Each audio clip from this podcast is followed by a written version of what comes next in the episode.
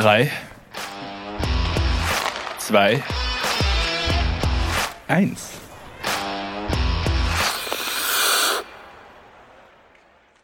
Ich bin ein bisschen nervös, Stefan. Warum bist du nervös? Nein, heute ist äh, kein gewöhnlicher Tag, würde ich mal sagen, oder keine gewöhnliche Sendung.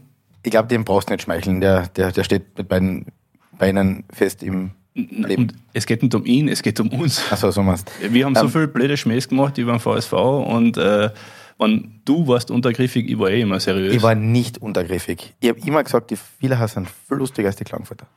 ja, Gaude hat man mit den Vielheimer, ja, das stimmt. Und das Eishockey hat mir lange Zeit auch gar nicht so schlecht gefallen. Aber das tut jetzt nichts dazu Sache. Erstens einmal müssen wir uns bei ihm bedanken. Wir haben ihn am Sonntag um 17 Uhr spontan eingeladen, am Montag um 17 Uhr im Podcast zu kommen. Ja, Er hat gesagt, er hat nichts anderes vor, der hat nur darauf gewartet, bis wir endlich anrufen. Sind die kurze und haben Wege. ihn Villacher eingeladen. er hat sich ins Feindesland nach Klagenfurt getraut und wir sind froh, dass er bei uns ist. Servus, Andi Schwab. Ja, grüße euch, danke für die Einladung. sehr Sandy. Ähm, wir haben mit Martin gerätselt, was bringt jemanden, der mit beiden Beinen erfolgreich im Geschäftsleben steht, der aus einem ganz anderen sagen wir mal, Metier kommt, nämlich äh, ja, ähm, du machst Immobilien, Finanzgeschäft, oder? Finanzgeschäft, Immobilien und so weiter. Was tut, was, was treibt jemanden an, äh, sich ins Eishockey einzumischen? So normalerweise, ja, sind das ja alles Leute, Funktionäre, die das jahrelang gemacht haben, jahrzehntelang. Du bist überhaupt nicht der Typ. Wie bist du überhaupt dazu gekommen?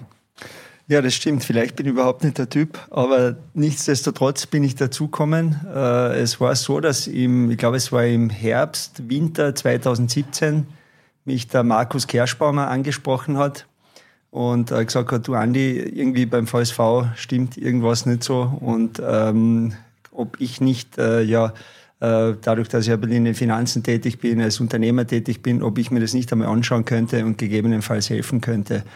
Und dann habe ich mir gedacht, naja, VSV, meine beiden, Kinder spielen beim VSV, schaue ich mir gerne mal an. Dann hat es noch mal drei, vier Monate gedauert, bis sich der Ulf Walisch dann bei mir gemeldet hat. Und das war dann im Jänner 2018 soweit. Und äh, ja, seitdem bin ich dann dem VSV erhalten geblieben. Zuerst als Berater noch äh, und heute noch immer als Finanzvorstand und manchmal Mädchen für alles. Wie war das äh, damals beim VSV? Da munkelt man ja, dass man äh, die Buchhaltung so auf äh, diese Hauptbuchbögen, die man in der Hack kriegt, äh, dass die so stattgefunden hat? Oder Hauptbuchbogen. Ja, Kaschmir. Oh, das ist die Hackmaturen am Unterbringen, gell? ja, geschafft habe ich sie. Aber wie war das damals so? Wie war das dann mit den Zahlen, mit den Finanzen beim VSV, als du das äh, dir einmal angeschaut hast? Naja, man muss wissen, dass es, glaube ich, 2016, 2017 äh, der Übergang war, dass Profibetriebe als GmbH äh, fungieren mussten. Und äh, ich glaube, da hat es sicher das ein oder andere Problem gegeben, das dann so darzustellen. Also hat es viele Veränderungen gegeben. Beispielsweise im Ticketing äh, musste plötzlich Mehrwertsteuer verlangt werden, die Preise sind dadurch gestiegen. Äh, Mitarbeiter mussten alle angemeldet werden und so weiter. Also es war nicht so leicht und ich glaube, unsere Vorgänger haben es da nicht sehr leicht gehabt. Und das hat halt in Summe äh, dann doch ein großes Loch, äh, glaube ich, in die Kassen gerissen. Und es stimmt, äh, die Aufzeichnungen, die ich dann übernommen habe oder bekommen habe, waren spärlich zum Teil, wobei ich da auch sagen muss, dass mein Vorgänger, der Reini Grüner, über Jahre einen, einen, wirklich hervorragenden Job beim, beim VSV geleistet hat. Ich glaube, also mir wurde erzählt, der Giuseppe wollte immer die Spieler kaufen und der Reini hat dann im Hintergrund äh, äh, das Finanzielle gemanagt. Den Rechenschieber angeworfen. Den Recht, genau. Und äh, ja, ähm, nichtsdestotrotz haben wir es dann geschafft, äh, zusammen mit einem Steuerberater in, in sage ich mal, drei, vier Monate langer Arbeit, äh, dass wir dann so ein, eine Due Diligence gemacht haben und den, den finanziellen Status erhoben haben und dann haben wir gewusst, wie viel Geld uns fehlt. Wie viel, oder du hast es eh angesprochen, wie viel Geld euch fehlt. Wie knapp war es wirklich, dass der VSV da quasi bankrott geht? Oder Ja, es war sehr, das war muss? sehr knapp und ich glaube, wir können in dem Rahmen eh offen drüber reden. Bei uns Ja, kannst der- du immer. der- Es bleibt, da- es bleibt da Das wirklich unter uns. unter uns. Es bleibt unter uns. Das ist euch am liebsten, gell? ich weiß das. Ähm, naja, es war damals so, dass uns bis Saisonende, man kann sagen, 300.000, 400.000 Euro eigentlich gefehlt haben, um die Saison noch fertig zu spielen. Das war die Saison äh, 2017, 2018. Und darüber hinaus war der Verein äh, auch natürlich stark verschuldet. Und wir haben das dann geschafft, dieses Geld aufzustellen. Es war dann so eine, eine Rettungsaktion, wo wirklich alle mitgeholfen haben, von Land, Stadt, Sponsoren, Banken, Liga, alle haben zusammengeholfen. Und, und so wurde der Verein gerettet. Und es war nicht nur knapp, es war, also ja, es war sehr knapp, dass der VSV nicht in Konkurs gegangen ist. Es hieß ja, dass, äh, oder zumindest ich glaube, du hast es mir einmal in einem Interview sogar schon bestätigt, ähm, dass Red Bull eingestiegen ist, oder zumindest dass Red Bull da ebenfalls geholfen hat. Wie war das damals, als Liga, dass ein Ligakonkurrent da plötzlich, äh, sagen wir mal, nicht Starthilfe gibt, aber zumindest äh, finanzielle Unterstützung gibt? Das habe ich nie bestätigt. Aber das, das äh, alter, alter, alter Journalisten self-fulfilling hast, hast du schon einmal gesagt. ähm, na, wie gesagt, es hat da, es hat da in der Liga äh, schon Akteure gegeben, die, die uns natürlich geholfen haben. Und äh, es war wirklich, äh, sage ich mal, so eine große konzertierte Aktion. Und erst als alle wirklich zusammengeholfen haben, haben wir diesen, diesen, diesen Startknopf gedrückt und dann ist die Rettungssanktion vonstatten gegangen. Jetzt, kehrt, jetzt kehrt, letzte Frage habe ich noch dazu. Ja, du vielleicht One-on-One -on -one machen draus. Sollen wir kurz lassen? Also nein, nein, nein, ich wollte nur, bleibt man da dem Liga-Konkurrenten was schuldig, dann auf Dauer gesehen, wenn man äh, sich das Geld von denen nimmt? Also nochmal, es hat kein Liga-Konkurrent jetzt da konkret äh, irgendwelche Gelder dem VSV gegeben. Also das, das, ist, das, ist nicht, das ist nicht korrekt und man ist niemandem was schuldig. Also wir sind, wir sind niemandem in der Liga irgendwas schuldig. Verstehe schon. Jetzt gehört zum äh, VSV Standardrepertoire unter Anführungszeichen, und das ist natürlich jetzt der Klagenvorteil, der aus mir rauskommt, diese Aschenputtel-Geschichte. Ne? Wir sind immer knapp vorm, vorm äh, finanziellen Exitus. Im letzten Moment schaffen wir es noch, äh, familiärer Verein. Ähm, ist es Teil der VSV-DNA, immer so ein bisschen am Existenzminimum dahin zu kratzen und als, als kleines, äh, kleiner Verein unter Anführungszeichen die Großen zu ärgern? Ist das auch, was man den Fans erzählt? Oder wo, wo seht ihr euch in, in der Liga als Budgetär, sage ich mal, und warum redet in der Liga eigentlich niemand über richtige Budgets? Weil egal, wenn du fragst in der Liga, es wird dir niemand auch nur annähernd eine Zahl sagen.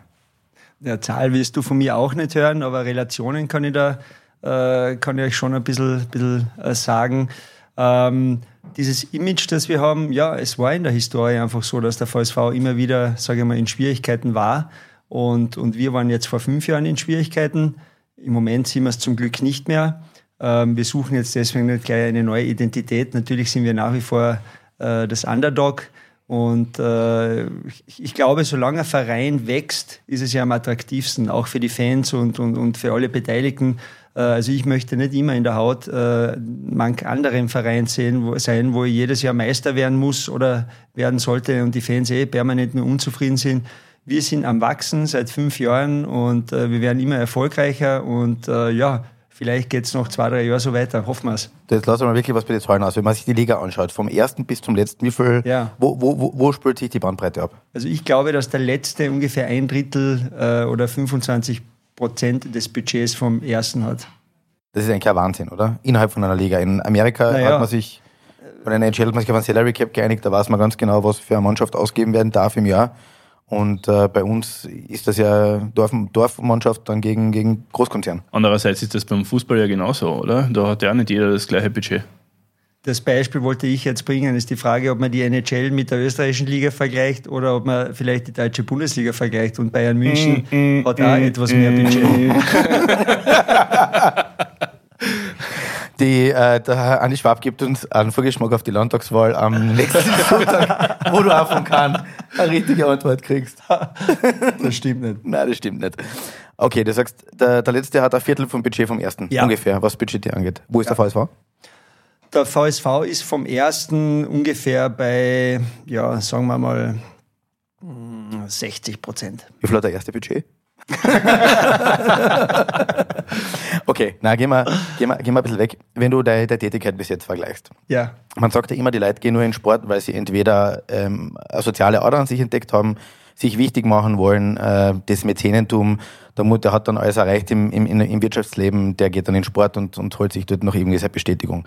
Wie ist es für dich gewesen? Jetzt bist du doch ein paar Jahre dabei, du hast die Fans erlebt, du hast die Gesetze erlebt, die es da im Sport gibt. Ähm, wie geht's da damit? Naja, es war damals zu Beginn, muss ich ehrlich sagen, schon der Ansporn, äh, ein Verein, dem, zu dem ich schon seit Ewigkeiten auch halte und, und äh, schon Meistertitel mit dem Verein als Fan gefeiert habe. Und es war schon natürlich eine Herausforderung und, und äh, dem Verein einfach zu helfen. Und wir haben damals in der Zeit, ich war öfter zuschauen in, während der Krise und wir sind oft danach mit dem Gerald Rauchenwald oder mit mit dem Lindner oder mit wem auch immer, äh, sind wir, mit dem Linder sind wir zusammengestanden, haben geredet, äh, da läuft irgendwas schief, wir müssen helfen und, und, und. Und irgendwann äh, hat sich das, hat das eine das andere ergeben und es war jetzt zuerst nicht geplant, dass ich da fünf Jahre oder noch länger engagiert bin, sondern es war zuerst einmal geplant, dass ich einmal helfe und einfach den Verein wieder dorthin bringe, äh, dass er wieder finanziell gesund ist. Und dann, wie wir soweit waren, wollte ich natürlich das nicht aufgeben und wollte ich, äh, wollte ich dann das, was wir aufgestellt haben, quasi absichern. Und ja, ich habe mir das auch ein bisschen leichter vorgestellt, muss ich ehrlich sagen, am Anfang, als es dann tatsächlich war, weil äh, also großen Dank hat man nicht. Die Leute vergessen es sofort, wenn der Verein einmal gerettet ist, ist er gerettet. Ja, dann äh, fragt keiner mehr, wie war das vor fünf Jahren, wie viel habt ihr da dafür geleistet oder habt ihr getan? Na, dann wollen wir natürlich ins Playoff, dann wollen wir sportlich erfolgreich sein. Äh, und wenn wir verlieren, dann äh, gibt's auf die Mütze. Und also das waren schon harte Zeiten und ich beschreibe es immer so, von 100 Prozent von meiner Tätigkeit sind 80 Prozent sind echt harte Arbeit und 20 Prozent ist dann Spaß und, und, und Erfolge, die man halt dann hat. Was macht Spaß? Naja, Spaß macht man, wenn man das Derby gewinnt zum Beispiel. Ja, oder wenn man sich für die Playoffs qualifiziert oder wie letztes Jahr, dass wir wieder in, die, in der Champions League waren. Das ist natürlich der sportliche Erfolg, der Spaß macht und auch der wirtschaftliche Erfolg. In meinem Fall, ich weiß, das interessiert viele nicht, aber mich interessiert das halt, weil ich glaube, äh, der wirtschaftliche Erfolg ist die Basis von einem sportlichen Erfolg. Und natürlich ist es dann schön, wenn sehr viele Fans und immer mehr Fans äh, hinter der Mannschaft stehen und, und ja. Wie weit diktiert der wirtschaftliche Vorstand dem sportlichen Vorstand, wo die Reise hingeht? Ja, es gibt natürlich genaue Grenzen, die, die, die eingehalten werden bei uns. Wobei ich da auch sagen muss, äh, das, das verläuft ein bisschen bei uns oder es läuft ineinander. Also wir, wir, wir stimmen uns sowohl wirtschaftlich immer wieder noch auch äh, mit den anderen Kollegen ab und äh, genauso stimmt sich unser Sportvorstand, was Spieler betrifft und so weiter, auch mit uns wieder ab. Also wir arbeiten wirklich sehr gut, sehr gut zusammen. Andi, bei dir war es ja eigentlich so, dass du äh, zwei Episoden gehabt hast im VSV-Vorstand, ja. oder? Die erste Episode hat nach einer. Bis Juli 2018. War ungefähr ein halbes Jahr, oder? Ja. Waren alle überrascht, dass du dann den Verein äh, verlässt. Und dann bist du nochmal zurückgekommen. Kannst du ja. das nochmal erklären, wie das, was da alles passiert ist in diesen, in diesen, ja, doch prickelnden Jahr für die wahrscheinlich? Ja, nach der Rettung wollte dann der, der amtierende Vorstand dann nicht mehr ähm, mit mir zusammenarbeiten. Und wir haben es dann als, also beide als besser erachtet, dass, dass, dass ich dann aufhöre. Und äh, ein halbes Jahr später äh, ist man dann eigentlich wieder auf mich zurückgekommen und, und, und hat uns dann gefragt oder mich gefragt, ob ich nicht wieder doch äh, helfen möchte. Ähm, auf die Einzelheiten möchte ich eigentlich nicht eingehen. Wir sind dann im Dezember 2018 mit dem jetzigen Team äh, dann wieder gestartet. Und ihr habt euch ja vergrößert, oder? Als Vorstand dann seit noch ein damals? vergrößert. also es war der Gerald Rauchenwald am Anfang äh, beim Gröbsten nicht dabei. Der ist erst dazugekommen, was dann ein bisschen bequemer geworden ist. Und das war dann im Dezember 2018. Rauhe, du bist, du, du bist Grüße, für, die, für, die, bequemen Dinge zuständig. Eher der Schönwettervorstand. Aber es war auch ähm, damals so eine Situation, ja, da lief es hinter den Kulissen ja nicht so gut beim VSV, also so zwischenmenschlich, oder? Also mit dem Wallisch hat man sich ja auch irgendwie nicht im Guten getrennt dann am, am Ende des Tages. Ich sage das einmal so, also mit dem Ulf, ich habe ihn gerade letztens äh, in Villach einmal am Hauptplatz getroffen und, und wir haben eigentlich mittlerweile wieder ein gutes Einvernehmen. Und äh, ich glaube, in so Restrukturierungsphasen, äh, da passieren einfach gewisse Dinge. Also ich erinnere, es war damals auch Herr Giuseppe Mio noch im Vorstand, es war Herr Dr. Klartil äh, und so weiter. Und es hat dann einer gewissen Änderung bedürfen. Und äh, so eine Änderung, die braucht ein bisschen Zeit und, und da gibt es dann immer wieder ein paar Streitereien, ein paar Probleme. Aber ich glaube, im Großen und Ganzen äh, ja, ist es dann ganz gut über die Bühne gegangen. Wir Politiker, gell? Äh, schon, ja. Also na, ich wollte gerade sagen, na, wir müssen da ein bisschen äh, den Andi, glaube ich, noch ein konkreter bisschen, bisschen, bisschen kitzeln. Na, was, was mich ehrlich gesagt interessiert, du hast ja selber gesagt, irgendwann 2016, 17 war das, ist diese Professionalisierung kommend mit der Umgründung in GmbHs und so weiter und so fort. Ja. Wie schwierig ist es da eigentlich? Du hast jetzt so alt eingesessen. Wir haben den der Joe und war einer der ersten, den wir im Podcast eigentlich gehabt haben. Und der hat halt viel aus der guten alten Zeit erzählt. Das kannst du dir eh vorstellen. Wie, wie schwer ist es, so einen Generationenwechsel heranzuführen? Ist der vollzogen jetzt beim VSV? Komplett? Ist das quasi eine neue Mentalität schon? Oder sagst du im Moment, das ist erst die Hälfte des Weges? Im sportlich läuft im Moment, muss man einfach ganz ehrlich sein. Ja. Der spielt eine Bombensaison. Ähm, und das klingt jetzt bitte nicht abwertend, nur weil ich Klagenfurter bin, sondern wir sagen immer wieder, das Beste, was dem österreichischen Eishockey passieren kann, ist wenn es KT und VSV gut geht. Und am mhm. besten du noch im Viertelfinale, im Halbfinale oder ich meine am allergeilsten im Finale gegeneinander spielst. Aber ist der Generationenwechsel jetzt vollzogen oder was sind die Pläne? Entschuldige, jetzt habe ich die Frage nicht verstanden. Ja, der Generationenwechsel? Das, das, das, das, das war Monolog. Ein Monolog. Die Frage war aber nur eineinhalb Minuten lang. Verstehe nicht. Da hältst du das auch nicht. Da, ähm, nein, die, Frage, die Frage ist, ist das der Generationenwechsel, den du früher angesprochen hast, oder dieser, dieser Führungswechsel?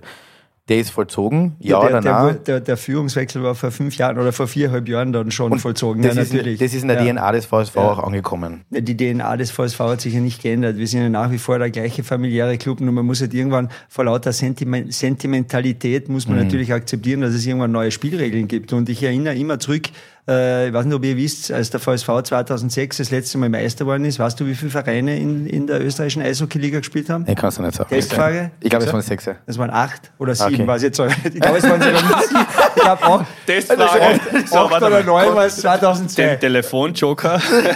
ja, ihr ihr habt ja, mir nur 24 Stunden Zeit gegeben, mich vorzubereiten. uh, auf, jeden Fall, auf jeden Fall muss man akzeptieren, dass sich die Dinge einfach geändert haben. Und ich habe heute Red Bull, ich habe Wien, ich habe einen starken KC und und, und, und. Also es ist schon eine andere Welt als früher. Aber haben das für, für die Zuschauer zu Hause, die zwei melden sich ständig mit Zeigefinger und äh, schreiben, wer ja die nächste Frage Wir müssen uns ja absprechen. Wir müssen uns ja absprechen. Das stimmt aber wirklich. Wir müssen uns ja absprechen, damit das Gespräch so flüssig wie möglich für unsere Podcast-Hörer vonstatten geht. Aber nichtsdestotrotz zur, ja, ist wurscht. Zur Frage, um auf die Frage zurückzukommen, ähm, haben die Fans das akzeptiert, diesen Generation, Generationenwechsel, der da in den letzten Jahren stattgefunden hat? Also ich bin, bin davon überzeugt, dass sie es akzeptiert haben und äh, ich meine, äh, ich, ich, ich glaube, das bedarf einfach einer gewissen Änderung hin und wieder. Man kann nicht 50 Jahre immer das Gleiche machen. Also man muss die Dinge, irgendwann ändern sich die Dinge, äh, irgendwann ändern sich Sponsoren, irgendwann ändern sich, äh, auch die Zuschauer ändern sich. Also es sind halt sicher andere Leute, die zuschauen als vor 20 Jahren, zum Teil. Und äh, also ich bin generell ein Mensch, der diesen Veränderungen eigentlich immer positiv gegenübersteht oder sie dann sogar selber herbeiführt, weil ich weiß, dann ist man für die nächsten 10, 15 Jahre äh, wieder gerüstet. Der, die, der Hintergrund meiner Frage war natürlich ein ernster. Wir haben den Oliver Belloni vor ein paar Wochen bei uns gehabt und der hat gesagt, die Herren im Hinterzimmer, die gibt's beim KT noch immer. Da wird noch ein bisschen beraten. Natürlich, die sind da, mittlerweile eine GmbH und so weiter. Aber das war der, der Hintergrund. Gibt es da noch die Einflüsterer von außen, die alte Garde, die sagen, der Schwab, der hat keine 20 Bundesliga-Saisonen beim VSV gespielt, deswegen so richtig ernst kann man eigentlich nicht nehmen? Also, die alte Garde, keine Ahnung, ob es die jetzt noch gibt, im Verein gibt es nicht. Also wir sind wirklich komplett neu aufgestellt. Also das, das stimmt schon. Es war bei uns schon ein richtiger äh, einfach wirklich ein richtiger Wechsel ja, mit einer neuen Struktur, mit, mit neuen Leuten. Ähm, und wir haben da auch keine Einflüsterer. Wir versuchen einfach äh, jede Entscheidung mit bestem Wissen und Gewissen zum Wohle des Vereins zu treffen. Und äh, es gibt noch einige VSV Allstars, äh, mit denen wir auch immer wieder Gespräche haben, die natürlich dem Ganzen auch hin und wieder kritisch gegenüberstehen, mit denen wir immer wieder schöne Diskussionen haben. Das passiert natürlich. Und ja, aber das ist sehr befruchten, sage ich mal. Gehen wir vielleicht ins Aktuelle um und äh, zu, zu, zu, zu, Themen, die wahrscheinlich jeden Vereiner treffen. Man sagt immer, es wird alles schwieriger. Der Wirtschaft, die, der Wirtschaft, wir haben unter Anführungszeichen, die wird einer Rezession entgegengesteuert. Wie schwer ist es heutzutage, Sponsoren zu finden, Geldgeber zu finden, ähm, Leute fürs Eishockey zu begeistern, Saisonkarten zu verkaufen, weil das ist ja der Teil, der die interessiert. Wie finanziere ich eine Saison und eine Saison so, dass ihr dann auch noch gut schlafen kann. Ja, vielleicht zur, zur Erklärung. Also wir sind circa mit äh, 40 Prozent äh, mit Sponsoren finanziert. Dann kann man sagen, ja, so je nachdem 35 Prozent äh, mit Zuschauer und die restlichen 25. Jetzt rechnen wir. Jetzt wieder die, die restlichen 15 Prozent. und, und, die restlichen 25 Prozent sind dann ja Förderungen, ein bisschen Gastronomie, ein bisschen Fanshop und, und, und diverse Dinge. Und äh, ich muss sagen, Sponsoren, gerade sponsorenmäßig haben wir, glaube ich, eine sehr gute Arbeit gemacht. Das war einfach für uns der Schlüssel, äh, mehr Sponsoren äh, aufzustellen. Und da haben wir mittlerweile, ich glaube, 110 oder 115 verschiedene Sponsoren. Ich glaube, da sind wir in der Liga sicher der Spitzenreiter. Und was Zuschauer betrifft, äh, hätten wir äh, sind wir auch, auch nicht schlecht. Also wir haben, glaube ich, heuer sogar nur 5% äh, Rückgang beim Abo-Verkauf gehabt. Wir hoffen, dass wir jetzt kommende Saison vielleicht das sogar wieder toppen und, und vielleicht sogar einen neuen Rekord äh, also seit unserer Ära jetzt einen, einen neuen Abo-Rekord wieder machen. Und ich glaube, ähm, ja, wirtschaftliche Situation ist natürlich ein bisschen ein Risiko, wobei wir ein paar Sponsoren haben, die davon wirklich unabhängig sind Und es wird sich jetzt dann im, im Frühjahr, Sommer zeigen, ob wir die ganzen kleinen, äh, ob die uns erhalten bleiben. Ja, wir haben sehr viele kleine Sponsoren und da werden wir aber um jeden Einzelnen wieder kämpfen und wir haben ein sehr treues Sponsorenpublikum. Ich kann mich erinnern an eine Zeit, das war vor eurer Zeit, also im, im äh, VSV-Präsidium, das ist darum gegangen, da wollte ein Hauptsponsor oder ein potenzieller Hauptsponsor die Helmfarbe bestimmen. Und das ist daran gescheitert. Kannst du dich erinnern an die Geschichte? Oder hast du davon schon mal ja, gehört? Ja, ich glaube, es waren so lila. Ein, Nam, äh, na, ein namhafter Sponsor okay. oder ein Nam, äh, nein, eine namhafte Firma aus dem Gegenteil wollte äh, eben die Helmfarbe bestimmen und es ist dann intern an Widerständen gescheitert, die gesagt haben, na, also Türkis okay. oder so machen wir, unser, machen wir unsere Hüte nicht. Die bleiben, Oh, die ein- bleiben Eventuell ein Fensterhersteller. Und mittlerweile spielt sie mit, äh, mit gelbe Helme. Das ist Na, wenn man genau schaut, sind die Helme gelb-blau. äh, dann haben sie einen schönen Adlerkopf auf der Seite. Und wer es nicht weiß, gelb ist ja die dritte Farbe des VSV. Also Das VSV stimmt. ist blau, weiß und gelb. Also aber wäre das, wär das ein Problem? Also so mit den mit die Farben, dass man sagt, okay, man hat da noch irgendwie Martin, der ist vor, Finanzvorstand. irgendwelche Also Vorbehalte. ich, ich, ich glaube, sobald, sobald ja, aber das musst du dann na, irgendwann einmal erklären, ja, oder? sobald hinten 4-0 stehen, ist da nichts mehr ein Thema. Alles klar. Sagt, du spielt, oben, Kapitalist. spielt oben ohne passt Helme ab. Alles klar. Nein, ich glaube, dieses, dieses Image, was da, was da gerade jetzt, gerade jetzt Menschen, die halt ein bisschen mehr aufs Geld schauen äh, oder das Geld besser zusammenhalten, was da oft unterstellt wird, das, das stimmt ja nicht. Nur gewisse Dinge muss man einfach machen. Und äh, ich glaube, wir haben das recht lässig gemacht. Ich glaube, wir haben die schönsten Helme in der Liga. Also die werden extra lackiert, die schicken wir nach Deutschland und die werden dann am Ende der Saison äh, an Sponsoren verschenkt und versteigert. Das Gute ist ja, Geschmack liegt immer im Auge des Betrachters, also von dem her, weiter geht's. Gehen wir, gehen wir weg von der Helmfarbe. Das war wirklich ganz ein wichtiger Beitrag, Martin. Danke. Wirklich, ohne Scherz. Traum. Das, Ich wollte die Stimmung ein bisschen auflockern. er hat es geschafft. Passt. Ich bin total locker. Wichtig, geht irgendjemand zum Sportlichen. Fassen wir mal die Saison zusammen. Der VSV hat über die ganze Saison vorne mitgespielt, ähm, fix im Playoff. Derby wieder mal gewonnen. Äh, am Pyramidenkugel haben sie die blauen Lichter überprüfen müssen, ob die noch alle, funktio- ob die noch alle funktionieren. Zufrieden? Bis jetzt? Ich glaube, ich glaube im Großen und Ganzen zufrieden. Äh, wir haben ein bisschen einen schweren Saisonstart gehabt. Also das, das, das war nicht so zufriedenstellend. Aber wir haben relativ viele neue Spieler gehabt und ich glaube, das hat ein bisschen gedauert, bis das System Rob Daum dann funktioniert hat. Und äh, in Summe sind wir jetzt sehr zufrieden, ja. Was kommt als nächstes? Kommt das, Ja. kommt das Kärntner Derby im Viertelfinale? Also ich bin überzeugt, dass Der das Finanz hat Kärntner- jetzt sich natürlich, hat jetzt schon ding, ding, ding, ding. Ja, nicht nur deswegen. Also ich, ich, ich glaube, das, das Viertelfinale äh, ist ja ein bisschen noch die Entschädigung. Ähm, vor zwei Jahren haben wir das Viertelfinale auch gegen KC gehabt, ohne Zuschauer.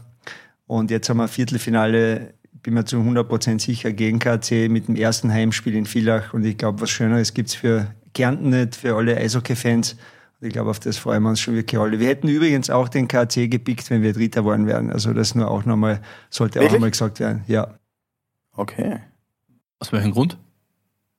Ja, weil äh, Schlagbar. Man muss sich- man muss Leck- Wir brauchen einen letzten Gegner vom Halbfinale. nicht, nicht schlagbar, aber äh, ich weiß nicht, wahrscheinlich, weil ich nicht aus dem Eishockey komme, habe ich ein bisschen einen anderen Ansatz zu dem Ganzen. Wenn man mal hinterfragt, warum machen wir eigentlich das alle? Äh, wir machen es alle auch für die Show, für die Fans. Und äh, Richtig. also für mich muss ich wirklich sagen, gibt es nichts Schöneres als dieses Derby. Und die Chancen sind 50-50 und VS VSV wird kämpfen bis zum Schluss in jedem Spiel und, und dann hoffen wir, dass wir es gewinnen. Und wenn wir es nicht gewinnen, dann werden wir es nächstes Jahr wieder versuchen. Und deswegen, äh, natürlich finanziell ist es auch schön, die Stadien sind voll, die Atmosphäre ist einfach super. Also ich spiele lieber ein Viertelfinale gegen KC als ein Halbfinale gegen Fehawa, muss ich ganz klar sagen. Ja, Und deswegen äh, freuen wir uns im Villach jetzt wirklich schon, schon sehr drauf. Reden wir ein bisschen über das Sportliche, über, über die Details. Ähm, vielleicht war ja die letzten Jahre oder davor ein bisschen so der Last Exit für manche Imports, für manche Legionäre, die da kommen sind und dann ähm, Leistungen, ja, die Leistungen sind im Sande versickert, sagen wir mal so. Ähm, heuer gibt es da Spieler wie äh, Luciano Aquino, äh, na, Wen- Sag den Namen nochmal Hat der bitte. Raucher schon wieder einen Spieler gekauft, von dem nichts weiß, oder? Jetzt hast, jetzt hast du was verraten. Jetzt, ein, die Rechnung ist jetzt morgen im Postkasten. Ant- Anthony Luciani, an äh, Nick Mettinen, an John Hughes, hab's zurückgeholt, JP Lamoureux. Ähm, wie schaut das aus?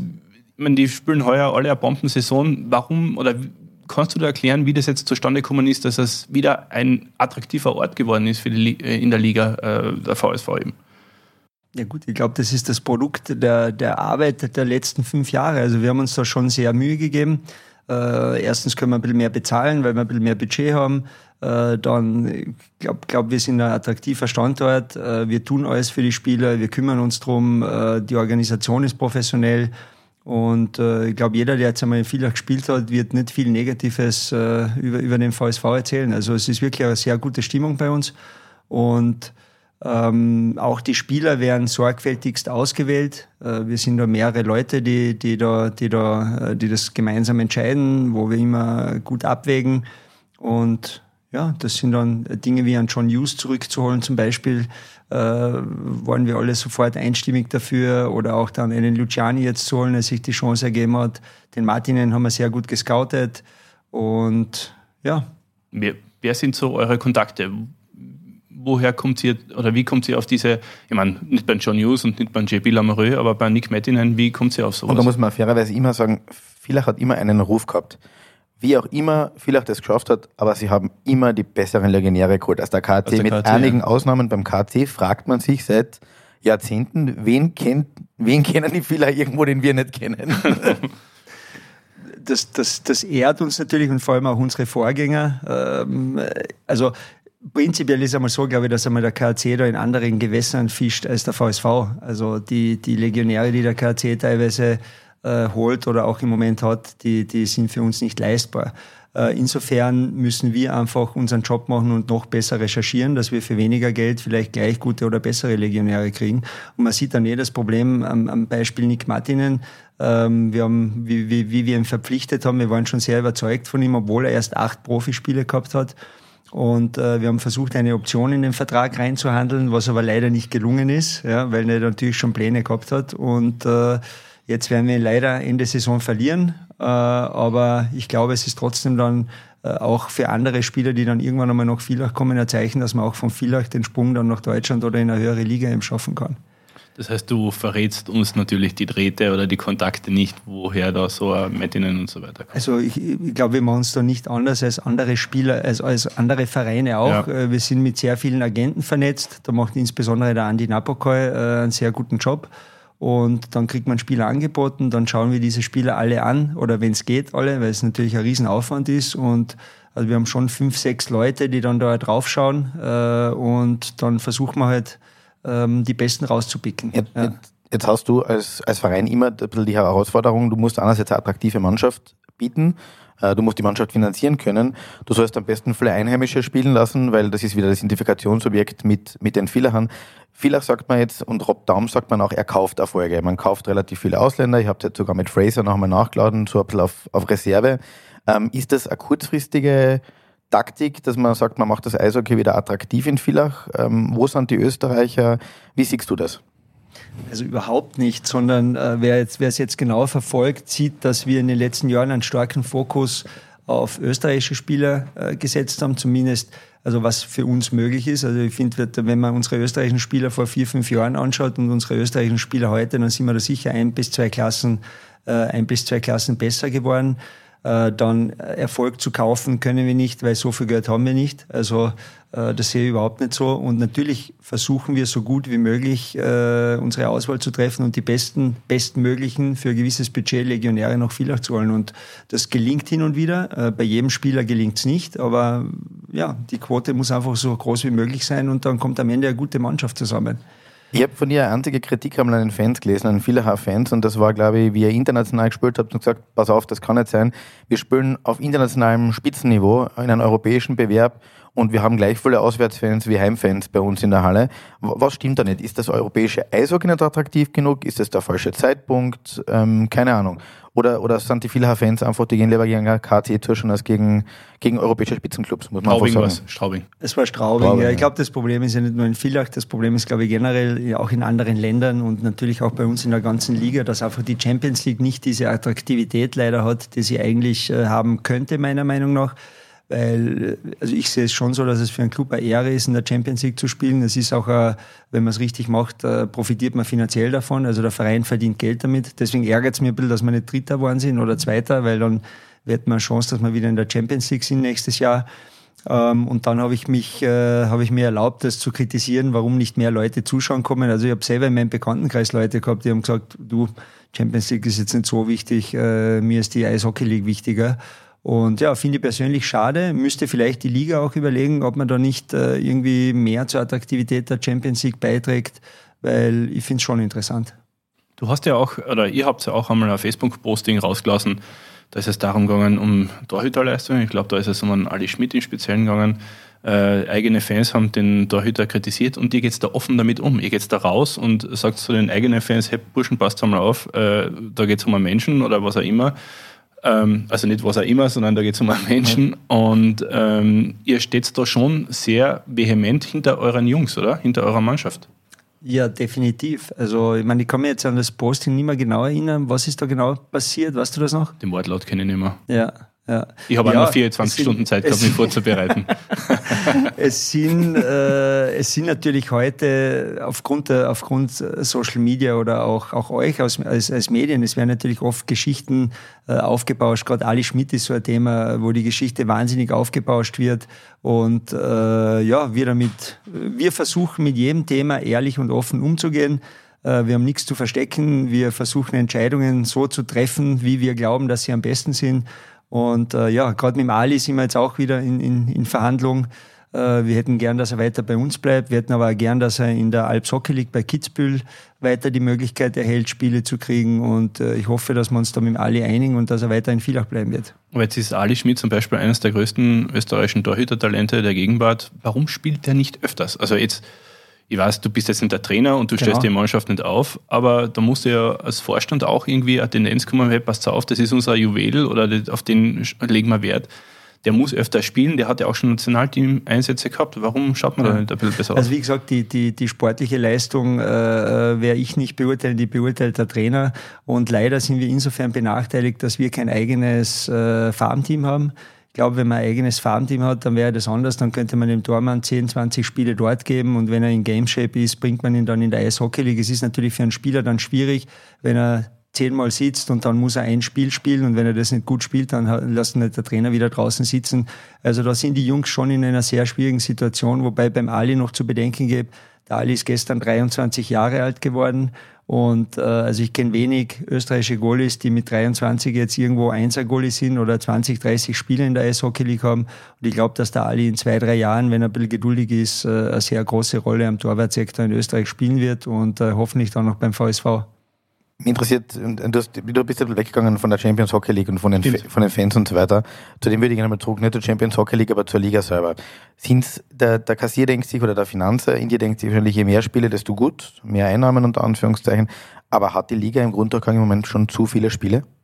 Ob die Liga zu viele Spiele ja. im Grunddurchgang hat? Ich glaube, die Liga hat, seit ich mich erinnere, oder die letzten zehn Jahre immer ähnlich viele Spiele hm. im Grunddurchgang gehabt. Ich glaube, dass, dass, dass, dass das passt. Okay.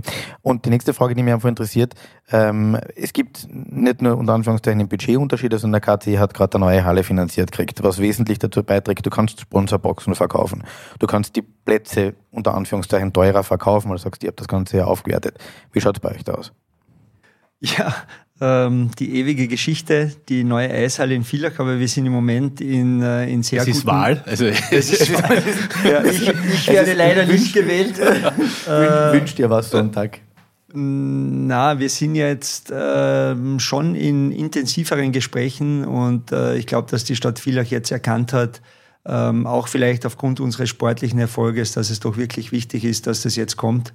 Und ähm, wie gesagt, wir sind im Moment in guten Gesprächen. Wir werden auch stärker mit einbezogen. Und es wird sich da in der nächsten Zeit was tun. Also wann ja. kommt die neue Vielhaarhalle, wenn du es wenn raten müsstest?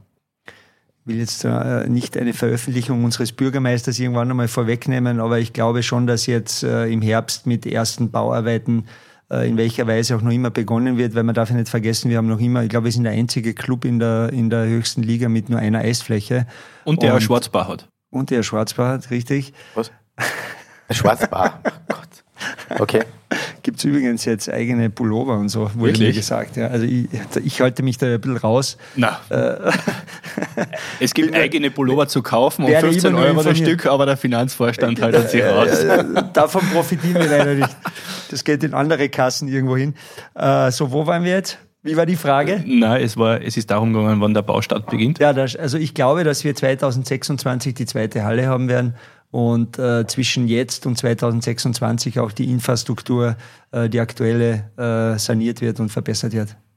Das heißt, es wird auch eine Sanierung und kein Neubau. Ja, also ja, die alte Halle wird saniert, richtig, ja. Okay. Und es kommt eine zusätzliche Eisfläche, oder? Genau. Die ja auch für den Nachwuchs und für die ganzen äh, Ja, Damenleistungszentrum ist ja ein großes Thema. genau. Äh, genau, es kommt eine zweite Halle, es kommt ein, ein schöner Multifunktionsbereich. VIP-Bereich darf man nicht sagen, es ist ein Multifunktionsbereich mit Logen, die auch als Büros genutzt werden äh, können und so weiter. Ähm, ich glaube, vieler, also Prognose, es wird wirklich kommen. Wir haben uns gerade über, oder zumindest kurz die Liga anklingen lassen. Bist du zufrieden mit dem, wie die Liga funktioniert, mit dem, wie sie geführt wird? Ist das auf einem professionellen Niveau? Der Martin nickt, er ist zufrieden. Nein, Nick, äh, ich bin zufrieden über die Frage. Ah, Ja, blindes das ist ein Verständnis. bisschen wie beim Skispringen. Er haltet immer das Tafel hoch, wenn ich eine Frage stelle. mit Norweger Bulli. Viele Dinge in der Liga sind sehr professionell und sind am richtigen Niveau. Ähm, hin und wieder verzettelt man sich bei einzelnen Angelegenheiten. Äh, Da bin ich der Meinung, könnte man oft äh, ja, äh, mehr erreichen. Thema, Zum Beispiel. Streaming. Thema Streaming, wobei es da, da gibt es jetzt auch sehr gute Gespräche. War gerade heute beim KAC und haben ein bisschen über Streaming geredet und andere Themen. Also man ist da eigentlich, man hat da eigentlich gar keine so unterschiedlichen Positionen. Und ja, ich, ich glaube, die Liga könnte sich noch ein bisschen besser vermarkten. Ähm, ich glaube, dass die Liga sehr attraktiv ist. Äh, Wir müssten ein bisschen eine Kontinuität reinkriegen, gerade was TV-Partner und so weiter betrifft. Das finde ich persönlich ein bisschen schade. Also me- meine Mutter weiß zum Beispiel äh, nie, wo die Spiele zu sehen sind. Auf Sky, Servus TV, Streaming, Puls. äh, wo auch immer. Puls, ja. Äh, Puls. Äh, es, es, es, es gehört einmal wirklich so fünf bis zehn Jahre, glaube ich, eine Kontinuität und, und dann hätten wir da wirklich, äh, glaube ich, eine bessere Situation als jetzt. In Deutschland ist es ja so, dass der TV-Vertrag mit Magenta ausverhandelt worden ist. Das wirft pro Club, glaube ich, 500.000 Euro oder noch mehr ab. Warum ist sowas in der Richtung oder in dieser, in dieser Größenordnung nicht in Österreich auch möglich? Ich meine, jetzt 500.000, der Max ist ja ganz anderer, aber sowas in der Richtung, warum ist das nicht möglich? Ich glaube, dass der Markt in Österreich einfach zu klein ist und Eishockey eine Randsportart in Österreich ist und es wirklich schwer ist, da Sponsoren zu kriegen. Jetzt ist für mich die Frage, in NHL ist es so, die hat einfach irgendwann gesagt, wir produzieren alles selbst, bis auf die Märkte, wo es Fernsehpartner gibt, die quasi das, das, das Erst- oder das, das Ausstrahlungsrecht haben. Wäre das nicht der logische Schritt zu sagen, pass auf, wir müssen eigentlich als Club so attraktives Fernsehangebot aufstellen. Wir wissen, Fernsehproduktionen sind teuer, aber ich habe auch die Chance, wenn es wirklich im Free TV, also Free Stream läuft, weil äh, teilweise wurden jetzt zwar nur Eurobeträge aufgerufen, aber Qualität fragwürdig und dann einfach attraktives Produkt gestalten, das wir allgemein äh, vermarkten können. Wie würdest du das machen? Ne, Mein, mein Wunschszenario wäre, dass wir äh, erstens einmal uns in der Liga einigen, dass wir ein einheitliches, äh, professionelles Produkt auf die Beine stellen und dann, glaube ich, wäre es möglich, dass man dafür einen, einen, einen Sponsor findet oder einen Partner findet. Und äh, dann glaube ich, äh, dass sich auf mittlere Sicht mit Streaming sogar Geld verdienen lässt. Und äh, man, man darf ja nicht vergessen, Streaming ist auch ein Werbetool. Also ich kann Sponsoren Werbungen drüber verkaufen. Äh, ich erreiche Leute, die jetzt nicht in Villach sind, die überall auf der Welt sind, die können sich das anschauen. Und du, hast, du sagst es richtig, im Optimalfall wäre es sogar ein Freestream. Ähm, würde sicher ein großer äh, Multiplikator sein für die Anzahl der Fans. Da ist halt die Frage der Finanzierung, weil man kann ungefähr rechnen, äh, die Streaming-Produktion kostet circa 80.000 Euro pro Jahr. Jetzt freut euch wieder, weil ihr konkrete Zahlen kriegt von mir. Gell? Also 80.000 Euro pro Jahr für alle, Ausgaben, für alle. Für, äh, für die, sagen wir, Saisongrunddurchgang, Annahme 18 Spiele, das kannst du rechnen. Ja. Äh, circa 80.000 Euro sind die Kosten, die ein Verein durchschnittlich für Streaming hat. Manche machen es ein bisschen billiger, äh, vielleicht manche ein bisschen teurer, je nachdem, welche Synergien man noch hat. Und das muss halt auch irgendwie erwirtschaftet werden. Ja? Und dann funktioniert's. Ist jetzt bei euch wahrscheinlich eher nicht das Problem, weil du ja gut auf die Finanzen schaust, aber für die kleineren Vereine wahrscheinlich schon, äh, wie Vorarlberg, ähm, Also ich glaube, die er kleineren Vereine, wenn man jetzt nicht, nicht grundlegend groß etwas Großes drüber setzt, also eine einheitliche Lösung, dann ist es für die kleineren Vereine sehr schwer, das zu erwirtschaften. Ja. Und deswegen glaube ich, ähm, braucht man da irgendwelche Lösungen, die, ja, wo man sich gegenseitig ein bisschen hilft. Wir haben, du hast, du, hast, du hast jetzt mehrmals erwähnt, wir haben es mehrmals erwähnt, VSV und KT. Du warst heute sogar bei einem Besuch in Klagenfurt. Wie ist denn das Verhältnis? In Mordor? In, Mo in, in, Mordor, hinter der Nebelwand. also es ist wirklich sehr nebelig und, und der Nebel macht es richtig kalt, gell? das muss ich wirklich einmal sagen. Also den nächsten Podcast würde ich gerne in Villach machen. Machen wir. Äh, Ausgabe 2. Wir, wir, werden uns Schutzfaktor die 40 auftragen und über die Nebelgrenze ausfahren.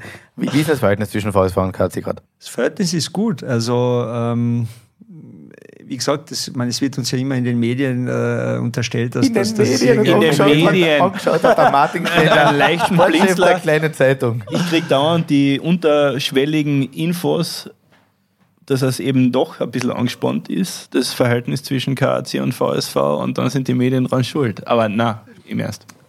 Na, es gibt, äh, also von unserer Seite, wir respektieren das wirklich, was der KAC da über, über Jahre leistet, ist der österreichische Rekordmeister und auch wenn sie es jetzt ein bisschen leichter haben, äh, wie sie sich finanzieren, ähm, ist es absolut Wahnsinn, was der KAC geleistet hat. Also ähm, muss man wirklich gratulieren.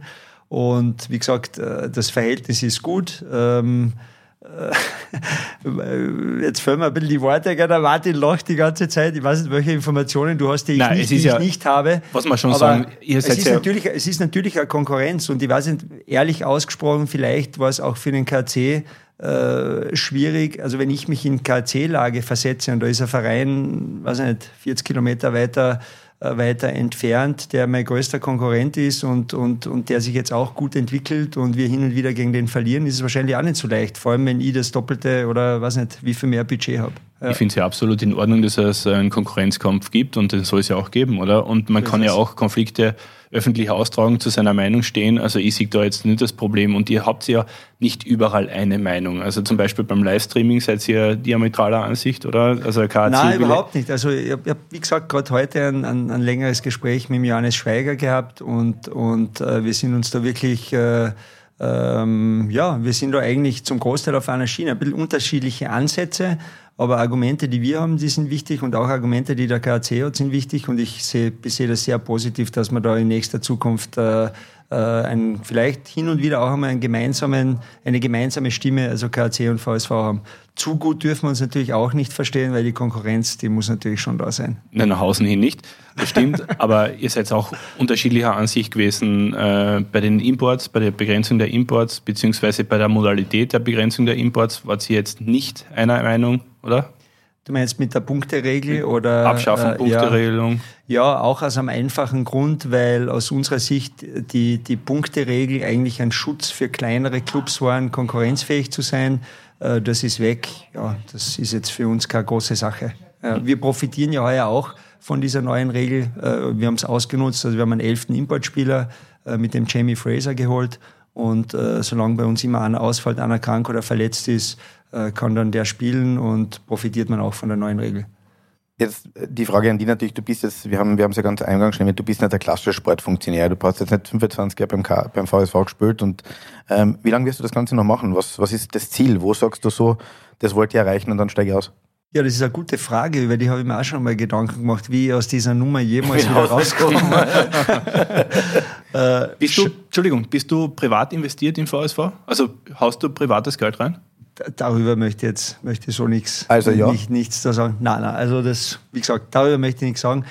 Ähm, so, wie komme ich aus dieser Nummer wieder raus? Also ich glaube, solange mich der VSV braucht, äh, werde ich immer für den VSV da sein. Und äh, ich habe das auch mit, mit meiner Familie mal besprochen. Also wie ich dann einmal gesagt habe, vielleicht irgendwann muss einmal der Papa auch aufhören mit äh, VSV. Dann waren meine Kinder da extrem dagegen, also bis zu meiner kleinen Tochter.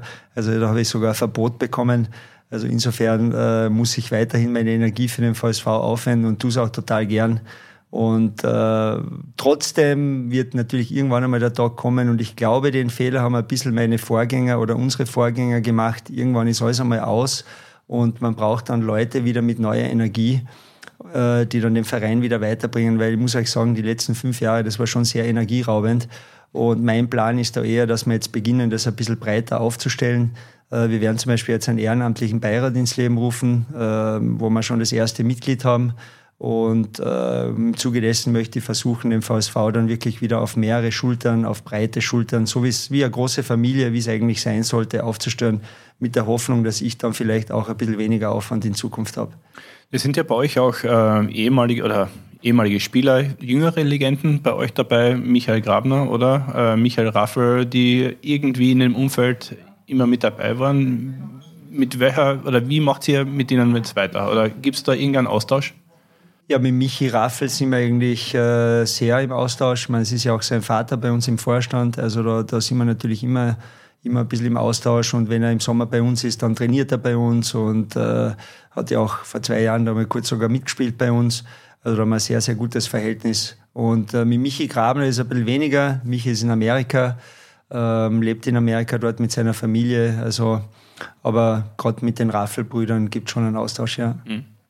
Du hast mich Fragen dran. Ja, ich habe gedacht, du hast eine, eine Frage ad hoc nicht am Handy spielen, habe ich zu dir gesagt. Ich wollte wollt was googeln, aber du hast mir nicht genug Zeit gegeben. Okay, Entschuldigung. Aber das, ist auch, das, ist auch, das hat auch mit den Antworten aber vom, äh, vom Andi zu tun, die ja, sehr punktiert und sehr präzise sind. Ja, nicht viel raus. Wirst du mal das Rad verkaufen, oder?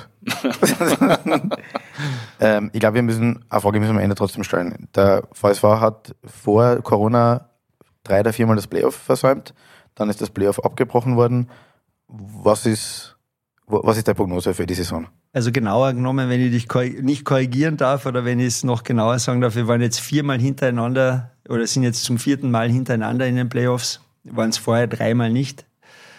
Ähm, Bitte jetzt eine Entschuldigung. Entschuldigung. Das sind wir natürlich sehr stolz und äh, wir werden jetzt alles tun, um das Derby zu gewinnen. Wenn wir das Derby gewinnen, werden wir alles tun, um das Halbfinale zu gewinnen. Wenn wir das gewinnen, dann sind wir im Finale und dann werden wir alles tun, das Finale zu gewinnen. Und sollte man schon früher ausscheiden, dann werden wir kommende Saison Gas geben. Wie hat der Martin gesagt beim KT, lautet das Motto anders, wir kommen ins Finale und dann schauen wir weiter. Andi, vielen, vielen Dank für den Einblicke in den VSV. Vor allem in das Finanzielle haben wir in der Form noch nie beleuchtet gehabt. Äh, wir wünschen intensiv, ja. dir, euch eine restliche, verletzungsfreie Saison. Viel Erfolg und wir freuen uns hoffentlich auf ein Kärntner Derby im Viertelfinale das wäre eigentlich so das aller, allerbeste, was passieren könnte, außer Kanada im Finale natürlich. Das stimmt. Danke, das wäre natürlich noch schöner. Danke euch. Danke dir.